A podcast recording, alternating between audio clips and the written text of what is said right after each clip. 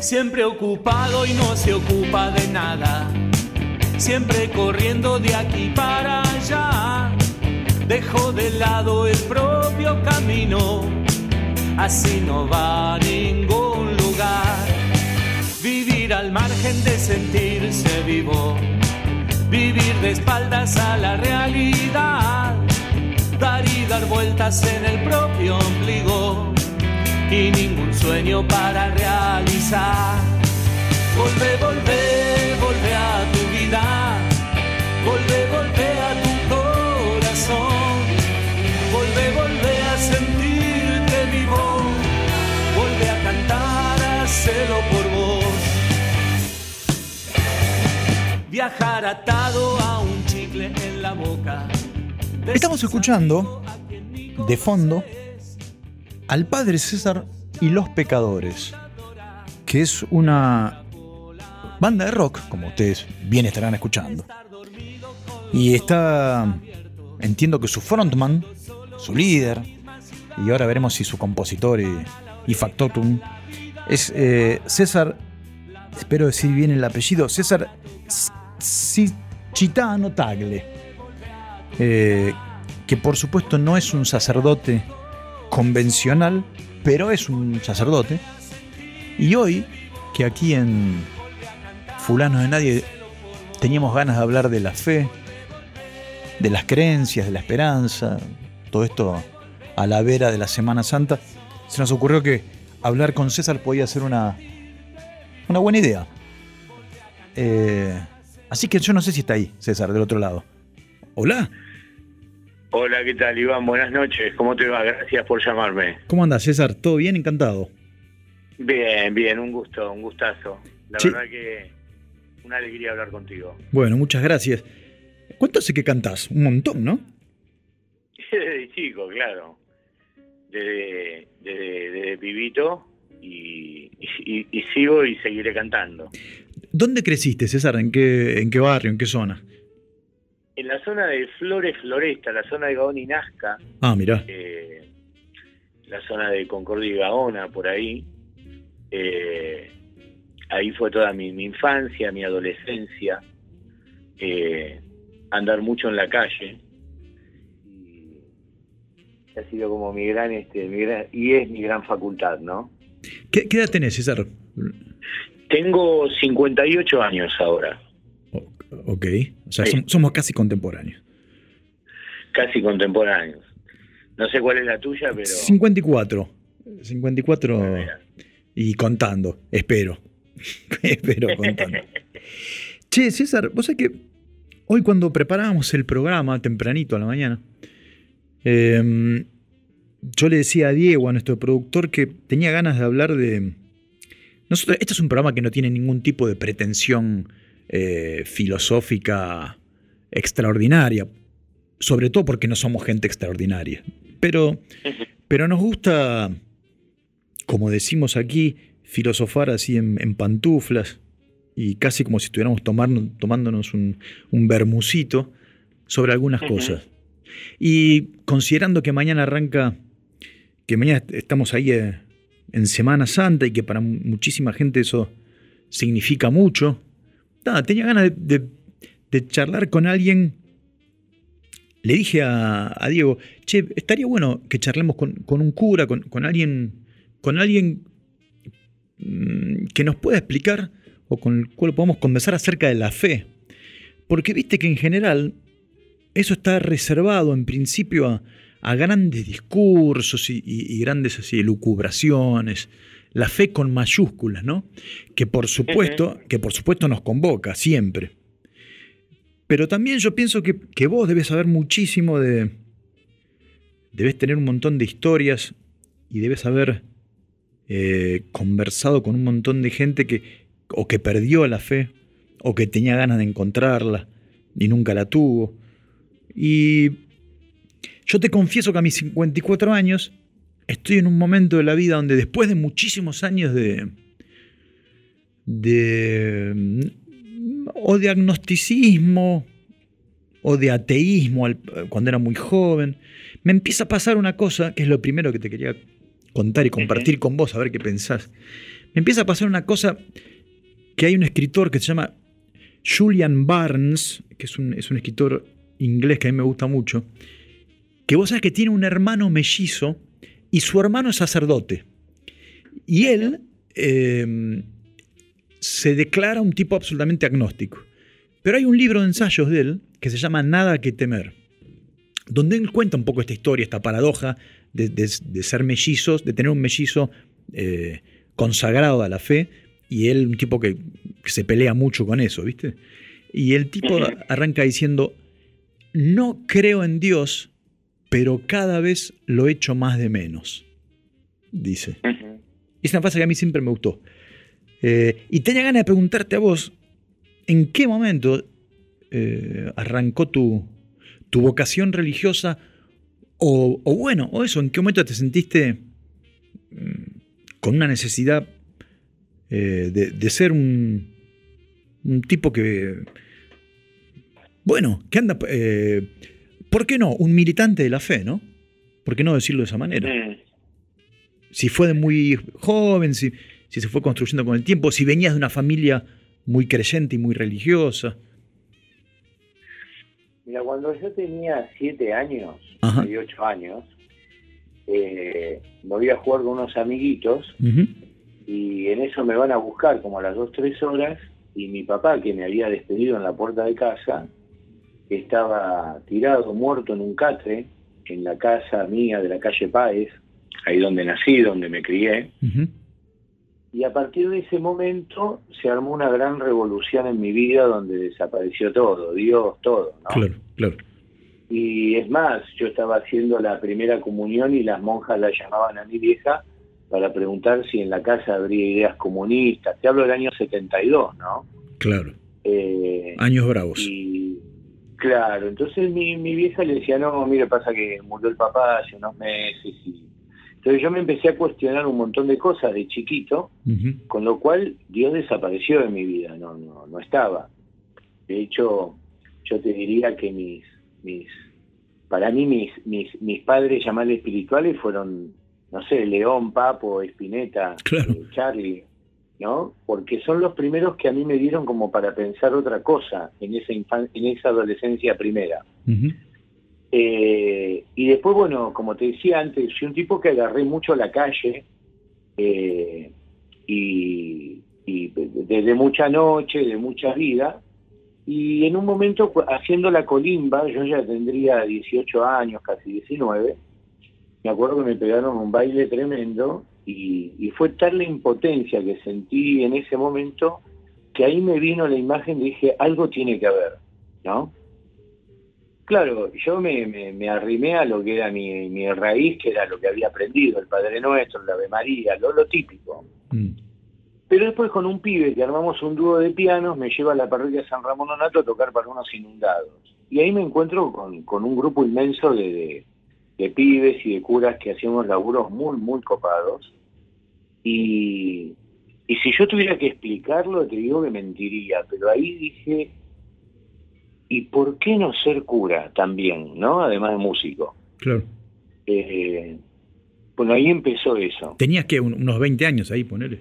Y ahí ya tendría, ponerle 20 años. Y a los 22 años entré al seminario. Aparte porque, viste, qué sé yo, el, cura que estaba ahí, que se me presentó, no sé, tenía discos de Bordet, tocaba la guitarra y tocaba temas de Serrat, viste, de Víctor Heredia. Eh, Así que todo ese mundo me, me, atrajo mucho. Y así fue que entré al seminario. Y para, y para o sea, entrar a un seminario, perdón la ignorancia, ¿eh? Sí. Pero, entrar a un seminario implica desde el vamos, imagino, desde el vamos varias renuncias, ¿no? A, la vida que venís llevando. Sí, claro. Eh, por supuesto consensuadas, porque sobre todo si tenés veintipico años.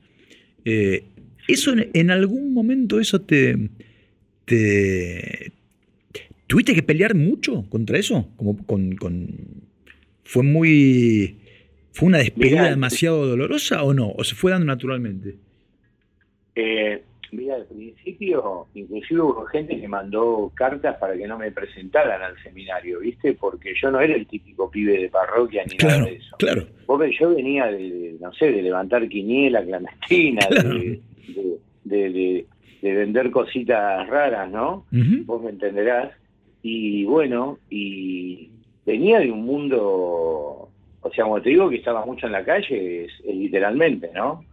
Eh, entonces, eh, pensá que ni siquiera terminé el secundario yo. Es decir, me quedaron cuatro materias que las voy a dar este año. Después de 40 años voy a terminar mira vos, Mira vos. Este, Qué bueno. sí, porque para mí es como cerrar algo, viste, adentro mío también. Eh, y entré con la cabeza que entra un pibe de 22 años, viste, al seminario. Eh, y después en todo lo que vos tenés que ir viviendo vas creciendo a medida que vas creciendo en la vida, ¿no? Eh, también hace 30 años que hago terapia, o sea que soy un tipo que trato de, trabajar mucho adentro mío, ¿no? Eh, y de toda clase de terapias, no solo las cosas entre comillas católicas, sino me gusta, soy un buscador de todo, ¿no? Entonces, eh, bueno, los primeros ocho años de, eh, ocho años de seminario, eh, ahí en un punto dejé de hacer música, hasta que en el último año vino un cura que fue superior y me preguntó si yo tenía de pibe pelo largo y pincha de cuero. Y él me dijo que me había hecho las luces en un recital. y, me pregunta, dice, ¿y no seguiste haciendo más música? Le digo, no, es que no, no da acá, ¿viste? No, no eh, o sea, vos pensás que es la estructura de la iglesia, ¿no? El concepto ese, este, en un punto, entonces me presenta un cura, el padre Segade, que fue el arreglador de la misa criolla, un cura de un capo, dirigía eh, orquestas sinfónicas, ¿no? Y me presenta con este cura y ese cura me, me manda de nuevo a estudiar piano, ¿no? Este, este cura para mí fue como, fue agua en el desierto, ¿no? Y cuando me, cambian y me mandan a la parroquia en la que estoy ahora... ¿Dónde estás eh, a, propósito? Yo, yo estoy en Villaluro, en Sacratísimo Corazón de Jesús. Eh, eh, tuve un despelote, una parroquia primera que me mandaron, ahí me llama Bergoglio, ¿no? y, y le digo, mire, mi vida es un papel en blanco, escribir canciones, este... Y entonces me, me mandó esta parroquia para que tenga el tiempo para hacer música, ¿no? Y estoy un día en una misa y aparece en las ofrendas, que es una parte de la misa, el negro García López, a quien yo conocía de uh, pibe del barrio. Qué grande el negro. y ahí me pongo a hablar con el negro y el negro me dice, yo te voy a producir eh, tu disco. Y me acuerdo que conseguimos este, unos billetes de alguien y fuimos a Panda y ahí grabamos un disco con él, ¿no? Qué grande. Ahí volví a la Doquín y no me fui nunca más. este, así que más o menos esto y después, bueno, como soy ponerle, si querés, un compositor nato, tengo muchos discos que, me han encargado para, para advocaciones de la Virgen, Villancicos, Santos, ¿no? Este, pero bueno. ¿Y, este hoy día, cómo es? O sea, parece una pregunta de, de peluquería, pero, pero ¿cómo es un día tuyo? ¿Te levantás? ¿A qué hora oficiás misa, digamos, todos los días? ¿Hay un lugar... Eh, Mira, ¿Vivís en la parroquia? ¿Cómo es? No, yo vivo, vivo en mi casa, que es donde tengo mi estudio, donde laburo, donde ensayo también. Este y me levanto tipo 6 de la mañana, 6 y pico. Eh, me voy al gimnasio casi todos los días, ahí a, a Tres Arroyos y, Nazca, el fitness, y aparte te cuento, vengo de bajar 40 kilos yo eh, el año pasado. Wow. Y sí, es toda una cosa que energética dentro mío, por eso también tiene que ver con lo de terminar el secundario y toda la bola, ¿no? Claro. Este, así que de ahí me voy a lo de unas hermanas que son viejitas, que están eh, frente a la Plaza de Papo, ahí en Paternal. Ah, claro. El Cabrini. Claro, ahí en Gaona, ¿no? Gaona y Nazca. Eso es Juan B. Justo y Boyacá. Juan B. Justo y Boyacá. Ahí están inclusive están los restos de Papo, que de hecho hice yo todas la, las celebraciones y toda esa historia, ¿no? Mira. Eh, y bueno, y entonces voy a dar misa a ellas y después algunos días voy hasta la parroquia eh, un momento a, tomar un café y hablar un par de cosas y después me voy a casa o a laburar eh, con, con, a componer, a escribir música, o a charlar con gente que me pide, eh, o hay veces que voy a la cárcel a, a, visitar gente que conozco, eh, o algún hospital, o es una es un día variado el mío en ese sentido. Este y así que por ahí ronda mi vida, ¿no? Qué sé yo, hay, hay más cosas que bueno, eh, escúchame, y se, te complica eh, conciliar de alguna manera todas tus otras eh, todos tus otros entusiasmos ¿no? y todas tus otras cosas que haces con, con lo que yo imagino, pero tal vez ya a esta altura estoy equivocado, que es como una estructura de iglesia más tradicional, eh, más clásica, tal vez te miren de reojo en más de un más de una persona en, términos de, digo de estructura de iglesia católica. ¿Es así o ya a esta altura todo el mundo sabe quién sos, todo el mundo sabe tus actividades, cómo, cómo pensás, cómo sentís, y, ya no te sentís mm, sapo otro pozo. Eh, yo creo que, que, las personas que están enfocadas de verdad, poner en Dios y en lo que tienen que hacer, este, es muy difícil que se fijen en lo que yo haga, ¿no? Eh, y gente al pedo hay en todos lados, ¿viste? Claro. Entonces, vamos a poner que a alguien no le compare lo que yo haga. La verdad que no sería mi problema, Iván, porque, porque yo tengo una misión interna que hacer y, además es como que se abre cada vez más a la, en mi vida, ¿no?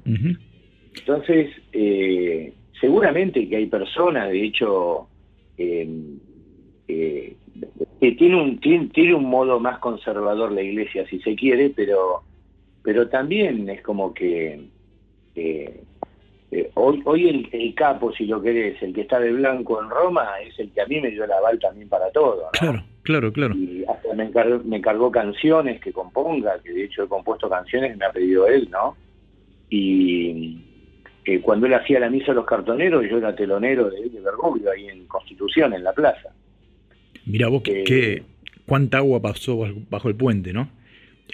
Sí, claro. Eh, de hecho, mira, fuimos a tocar a Roma en el 2014. Hicimos el primer show de rock adentro del Vaticano con la banda. Tremendo. Eh, Tremendo. Y, aparte, eh, estuvo muy bueno porque nuestro país puede tener un montón de cosas, pero gracias a Dios acá vamos conviviendo las distintas maneras de, de creer o no creer y fuimos con un Hassan judío, un rabino, con un cantante evangélico y con un cantante sirio, ¿no? Eh, una canción mía, Siembra Paz, Cosecha Vida, que es un tema por la paz, y fuimos a, un evento que se hacía por la paz, que era un partido que jugó Maradona, jugó el pibe Valderrama, un montón, y ahí cantamos nosotros. Mira vos. Eh, eh, así que haber cantado dentro del Vaticano, ponerle temas de Titi, de Papo, de Spinetta, míos también de Charlie. Estuvo muy bueno.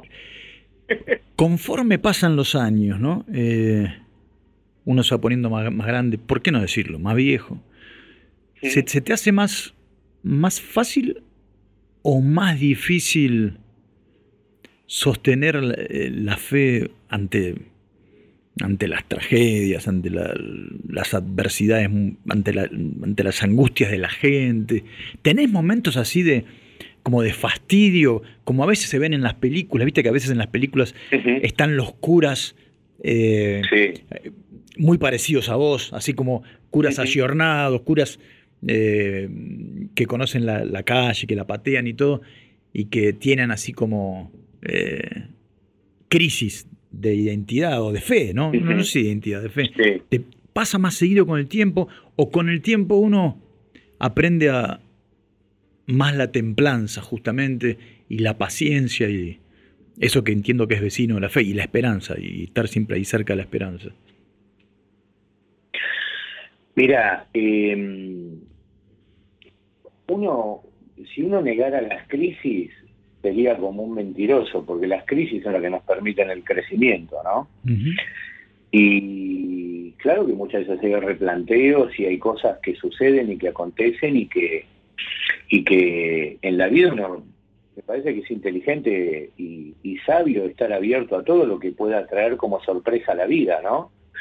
Eh, cuando uno vive con el, cuando digo el corazón no digo de un lugar sensiblero, sino de, donde te permitís la emoción y todo lo que hay, eh, bueno, no es lo mismo que armar una vida con la cabeza, ¿viste? Ser un cerebro con patas no es lo mismo que, que, que, que dejar que el alma te vaya llevando. Entonces, como la vida te va trayendo distintas cosas, claro que aparecen replanteos, aparecen un montón de cosas que, que, yo creo que son importantes y que, y que y que hacen que uno vaya conociendo desde un lugar mucho más lindo la vida, ¿no? Em, sí, sí, claro, sí.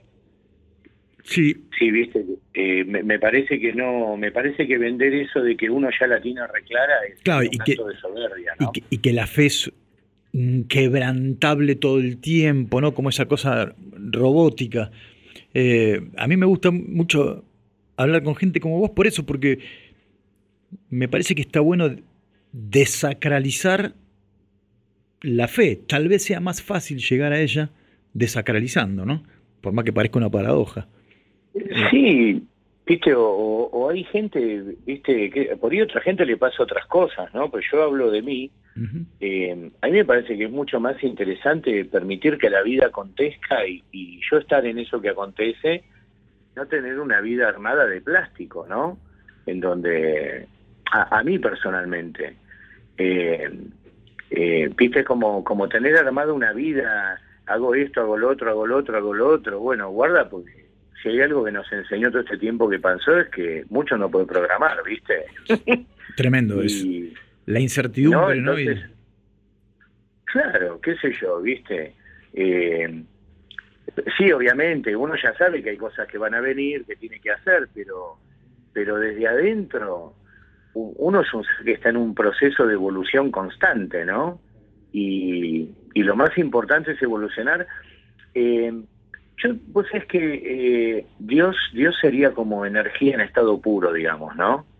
Eh, por lo tanto, esa energía en estado puro está siempre, porque por algo el cosmos se mueve, ¿no? Este, hay como un primer motor que mueve todo. Después que cada uno le ponga el nombre que crea de su fe o de lo que sea. Pero eso está siempre, porque está. Eh, el que no está es uno a veces, porque por lo propio somos, somos limitados los seres humanos. Entonces hay veces que estamos con más onda y a veces con menos. Totalmente.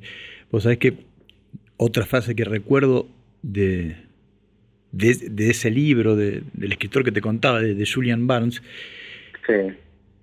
y es un poco la, la envidia, de verdad, la envidia que, que le tenemos a los que todavía no, no podemos considerarnos creyentes absolutos a, la gente que sí que tiene una fe eh, más robusta. El tipo dice, el tipo habla del miedo a la muerte. ¿no? Entonces él, dice, mm, para mí la, la, gente se divide entre los que le tienen miedo a la muerte y los que no le tienen miedo a la muerte. Y en realidad, dice, en, ese, en esa división podemos hacer una subdivisión que es los que creen y los que no creen.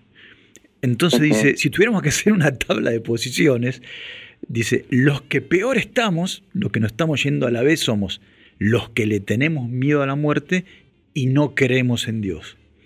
Después están los que le tienen miedo a la muerte, pero creen en Dios. Eso están un poco mejor. Y, y después están los que no le tienen miedo a la muerte y creen en Dios. Bueno, esos son los los que mejor la, pasarían, digamos. Te voy a hacer una pregunta eh, que puede sonar un poco snob, pero ¿hay algún momento de tu vida o de, tu circunstancia personal donde, bueno, a pesar de tu fe, a pesar de esa convicción, eh, le tengas miedo a la muerte y digas, carajo, yo no sé, creo y todo, pero no pero me gustaría quedarme acá lo más posible. Porque, viste, bueno.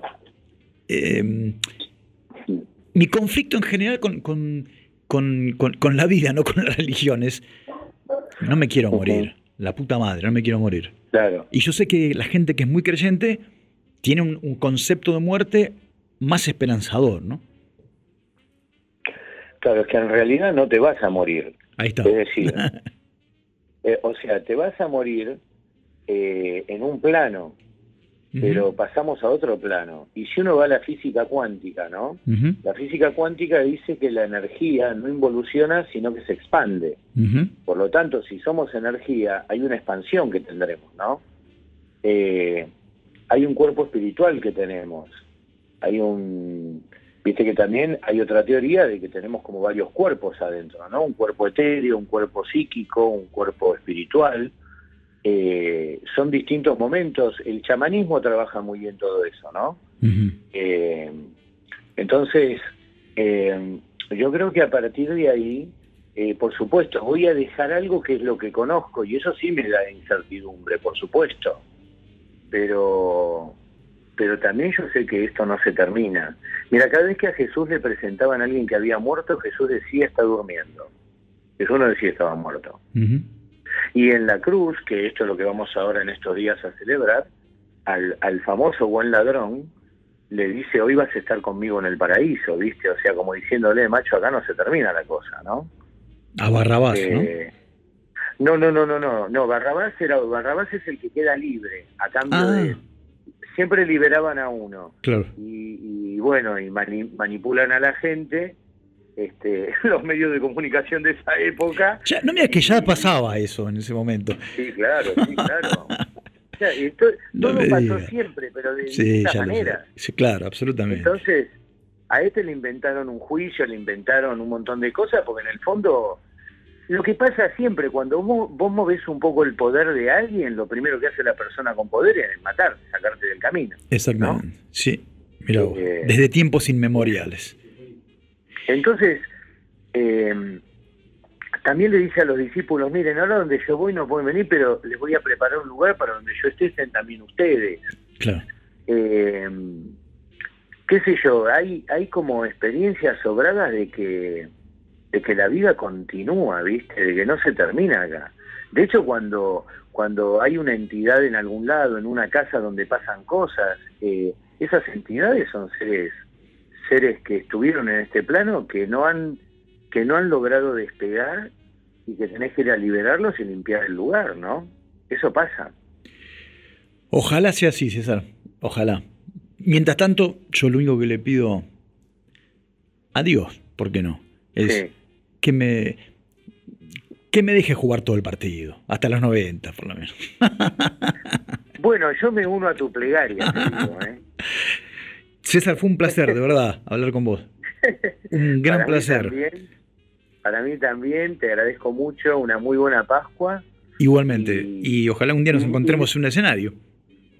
Estaría muy bueno, la verdad que sí, la verdad que sí. No me acuerdo ahora el nombre, pero en un programa que yo tenía en una radio del SOMU hace años, Ajá. siempre pasaba una canción tuya.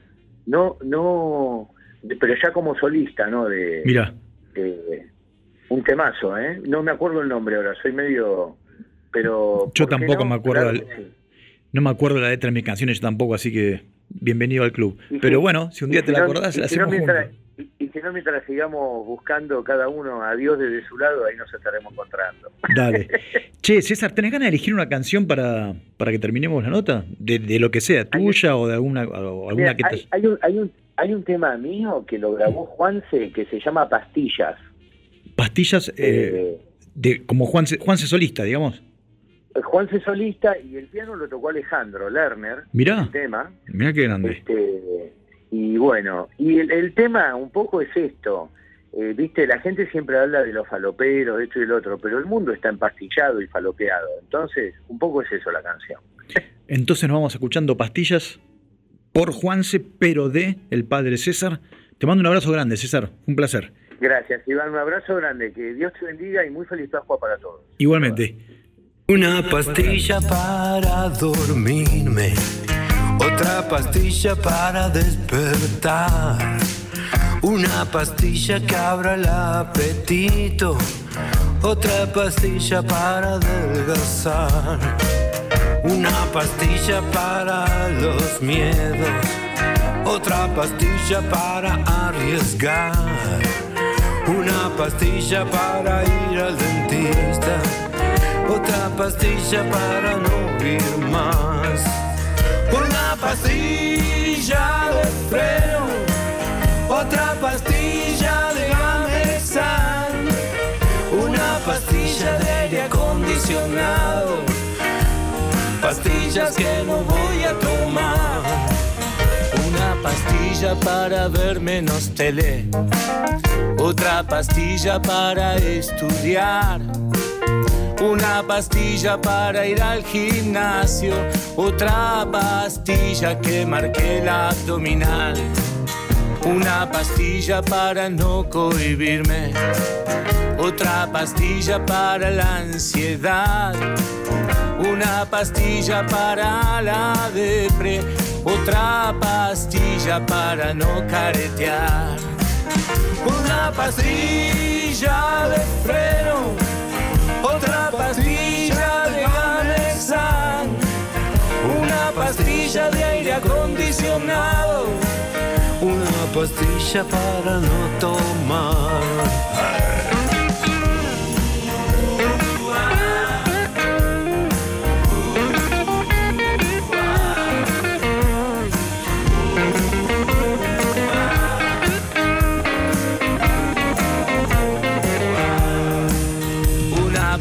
Pastilla para no enloquecerme.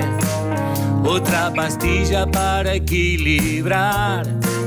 Una pastilla para más pastillas. Otra pastilla siempre está por llegar.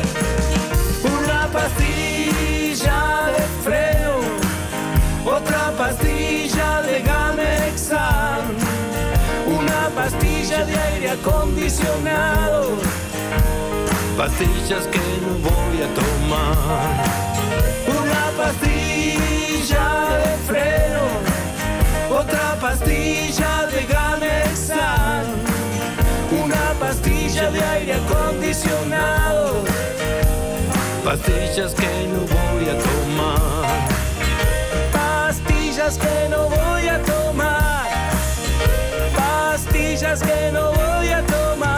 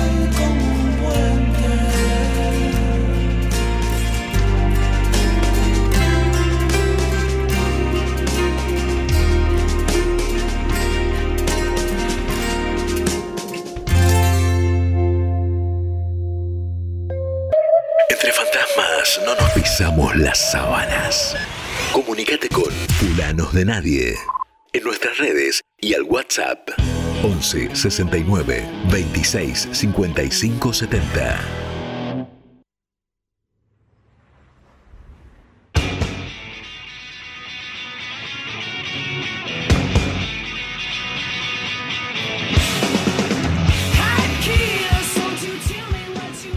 Faltan 23 minutos para las 9 de la noche, que es cuando juntaremos los petates y nos iremos. Pero hasta mientras tanto, estaremos aquí haciendo fulanos de nadie. Y hay mucha gente que pregunta cómo pueden escuchar este, este programa y todos los demás de la radio desde el teléfono. Bueno, hay una app, una famosa app con dos P's que se llama Kamikaze Radio Streaming y que está disponible tanto en Play Store como en App Store. Así que ya sabes, si te estás, si sos de los que andan con el telefonito en el bolsillo y escuchás desde ahí la radio, bajate la app Kamikaze Radio Streaming en Play Store y en App Store. Y esta chica, a ver, sube un cachito. Esta chica enérgica, vociferante, casi punky, que está cantando esta canción que se llama Hot Kiss, Beso Caliente. ¿Saben ustedes quién es? Los que tengan más de 40 van a saber de quién hablo inmediatamente. Ustedes han visto, deberían haberlo hecho, la película Cabo de Miedo, la película de Martin Scorsese con el enorme Robert De Niro como protagonista. Creo que era Robert De Niro y creo que el personaje, su antagonista...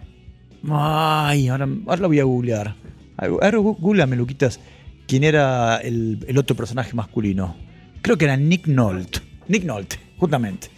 Robert De Niro, Nick Nolte. Robert De Niro era, era un, un presidiario, que había, bueno, un expresidiario que había salido después de cumplir una condena y que persigue a diestra y a siniestra y convierte en pesadilla la vida de su antiguo abogado, que era Nick Nolte. Resulta que Nick Nolte tenía una familia modelo y en esa familia eh, había una hija preadolescente, una hija párvula, yo diría unos 14, 15 añitos, protagonizada por Juliette Lewis. Juliette Lewis ahí portaba un flequillito, era una niña, una niña, creo que fue uno de sus primeros papeles. Después, ya más de grande, protagonizó otra película que muchos y muchas recordaremos, que era eh, Natural Born Killers, Asesinos por Naturaleza, donde hacía eh, el papel de una, de, bueno, de una, de, de una delincuenta juvenil con mucha onda, casi como en un remedo de Bonnie and Clyde. Eh, ella con el tipo este que es un gran actor que tiene un apellido dificilísimo. Woody. eh, ¿Cómo es el apellido? Woody. Habla, habla nomás, no hay problema, ¿eh? A ver. Woody Wall. ¿Cómo era? Ya les va a decir acá Diego cómo se llama el actor de Natural Born Killers. Woody Harrelson. Woody, Woody Harrison, el, el de- el- el del plagio, dice Har- usted. Harrelson. Harrelson. Perdón sí. mi inglés. No, No, no, que- exquisito yo tampoco, por eso no quise, no quise mandarme a decirlo yo. Ah, me mandó a Por mí, eso, entonces. claro, te mandé a vos al, al- te tiré abajo el Scania a vos. Eh, bueno, Juliette Lewis, de ella se trata. eh, además de actuar, y muy bien, lo último que vi de ella fue hace de detective, de policía barra detective en una serie de estas series eh, netflixianas. No me acuerdo la, cómo se llamaba, pero estaba muy bien la serie. Pero además, canta eh, desde hace un tiempo largo. Tiene una banda actual, creo, que se llama, la banda se llama, es Juliet and the, Leaks. and the Leaks. Juliet y los labios. Eh, Las ¿no? lamidas. A tener razón, Leaks. Claro. Juliet y las lamidas. Bien. Bueno, justamente en, Cabo de Miedo, ella siendo una niña, en una escena muy medio siniestra y, bastante espesa que hay, el personaje de Robert De Niro le hace lamer el dedo. Yo no, sabes que estoy seguro que tiene que ver con esa escena, ¿no? El nombre de, de la banda. Conociendo un poco la historia de ella y, su, y su actitud ante las cosas, me parece que seguro le puso eh, Juliet and the Leaks justamente por eso. Eh, y bueno, y acá estamos inaugurando una sección que se llama Con un solo laburo no alcanza, en la cual de vez en cuando escucharemos a, gente que canta, pero que además tiene otros laburos. Con un solo laburo no alcanza, está inaugurada entonces con Juliette Lewis, y vamos a escuchar eh, una canción muy bonita de ella que se llama Hardly Wait.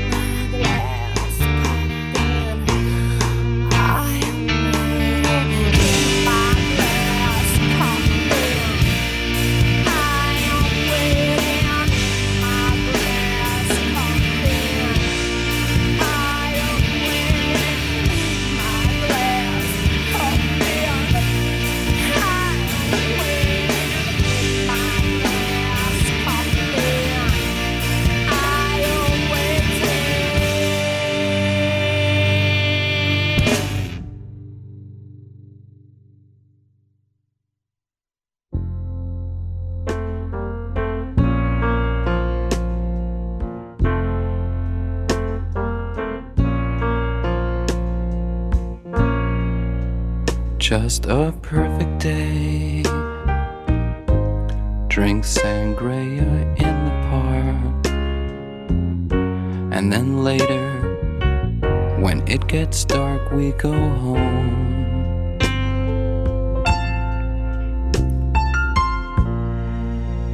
Just a perfect day. Feed animals in the zoo. Movie too, and then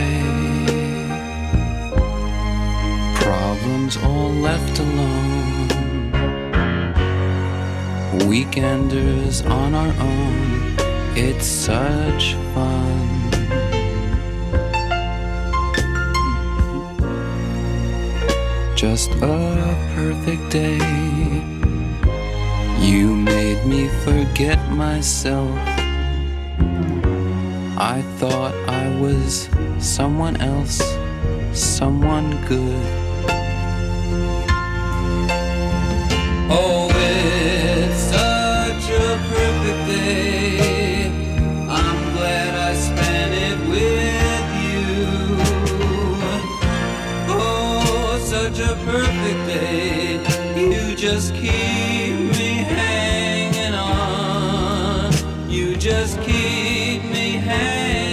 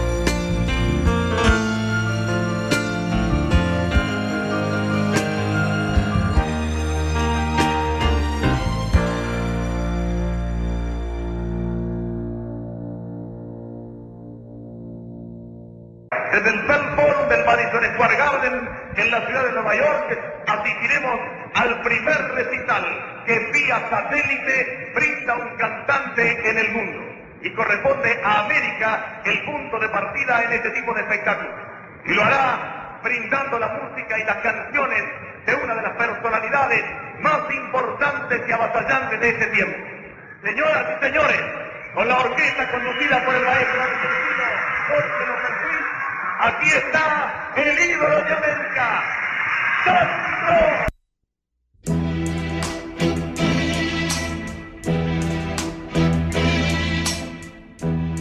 Bueno, esa voz que escuchaban es la voz de Cacho Fontana, que hace exactamente 52 años y un día presentaba al gitano, a Sandro, que debutaba nada más y nada menos que en el Madison Square Garden de New York. Sandro tenía 24 añitos, 24 añitos, y con una orquesta de 18 músicos,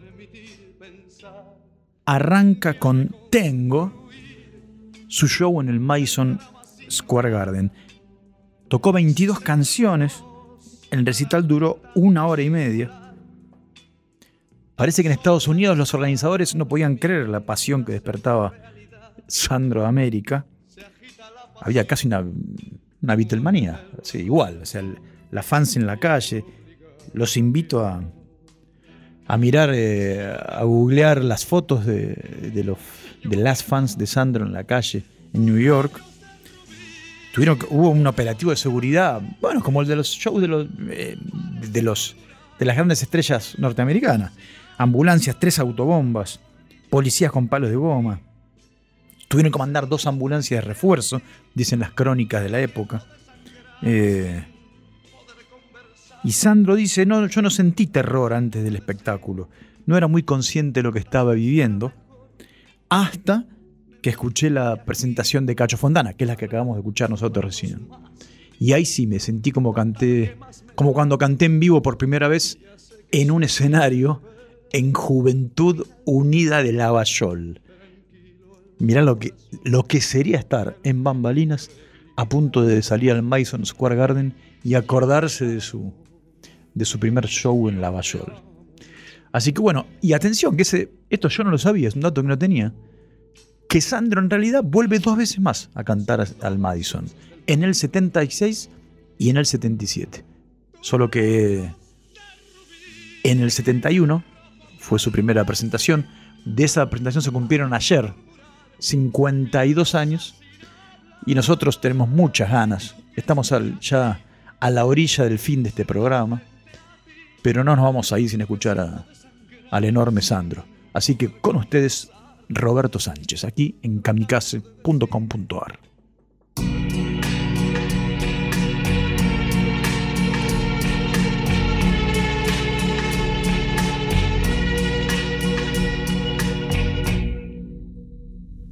La noche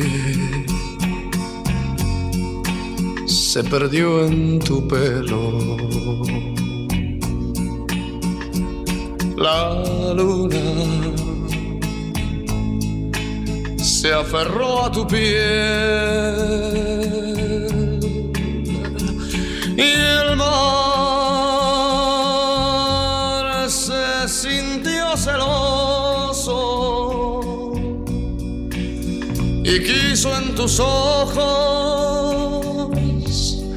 estar él también. Tu boca peligrosa. Tus manos, la dulzura son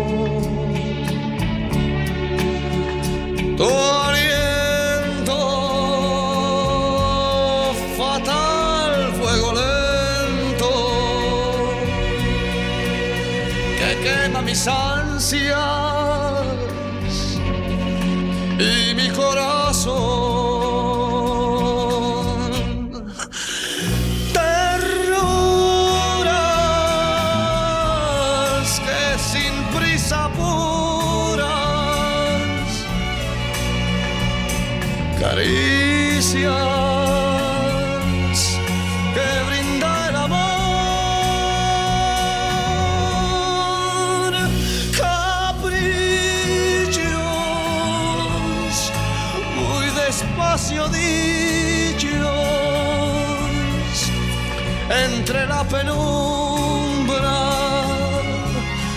de un suave interior. Te quiero y ya nada importa. La vida lo ha dictado así.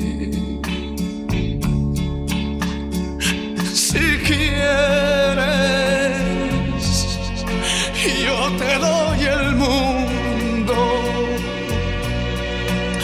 pero no me pidas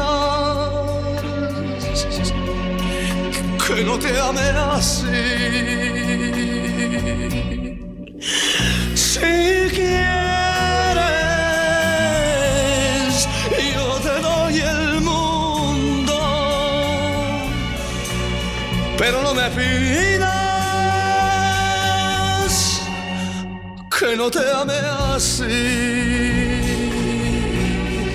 que no te ame así. Que no te ame así. Se va Roberto Sánchez, alias Sandro. Y nosotros también nos vamos, porque son casi las 9 de la noche. Hemos concluido una edición más de Fulanos de Nadie hablando de la fe. Una linda charla con el, con el padre César. Gracias a ustedes por estar del otro lado. Recuerden que todos los miércoles estamos aquí, de 19 a 21 horas, por kamikaze.com.ar. Recuerden que pueden bajar, la app eh, de la radio, tanto en Android como en el otro sitio, no me acuerdo cómo es. Y nosotros, antes de juntar todos los petates, lo primero que vamos a hacer es comernos unas riquísimas empanadas de los troncos, que es la pizzería por excelencia de la zona oeste. En las redes están como los troncos pizza. Tienen sucursales en Padua, Merlo y Tuzangó. Buscalos. Arroba los troncos pizza en la web. Y si no, www.lostroncospizza.com.ar. Mejor llamalos al 112 185 9301. Ese es el local de Tuzangó. Y el delivery es sin cargo. Después dejarle una moneda al pie de la moto, no seas rata. Pero el delivery es sin cargo. Así que gracias a los troncos, yo me voy a ir con las, con las empanadas de ferro puestas, que son las de espinaca, que están buenísimas. Y bueno, el miércoles que viene, a las 7, estamos de vuelta por acá.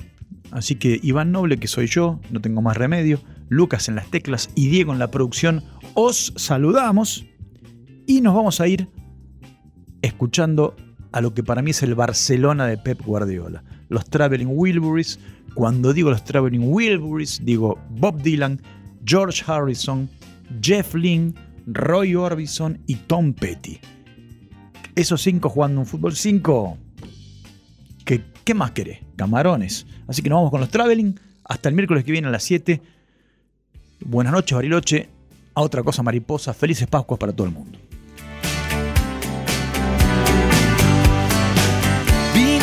Up and battered around. Been sent up and I've been shut down. You're the best thing that I've ever found. Handle me with care.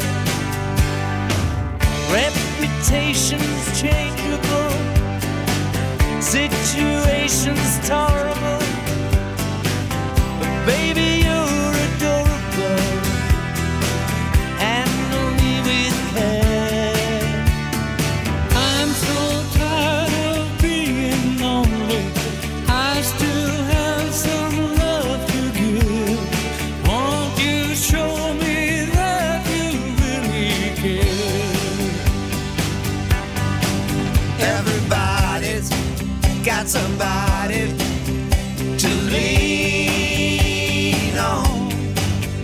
Your body next to mine and dream on. I've been bobbed up and I've been fooled. I've been robbed and ridiculed in daycare centers and night schools. Handle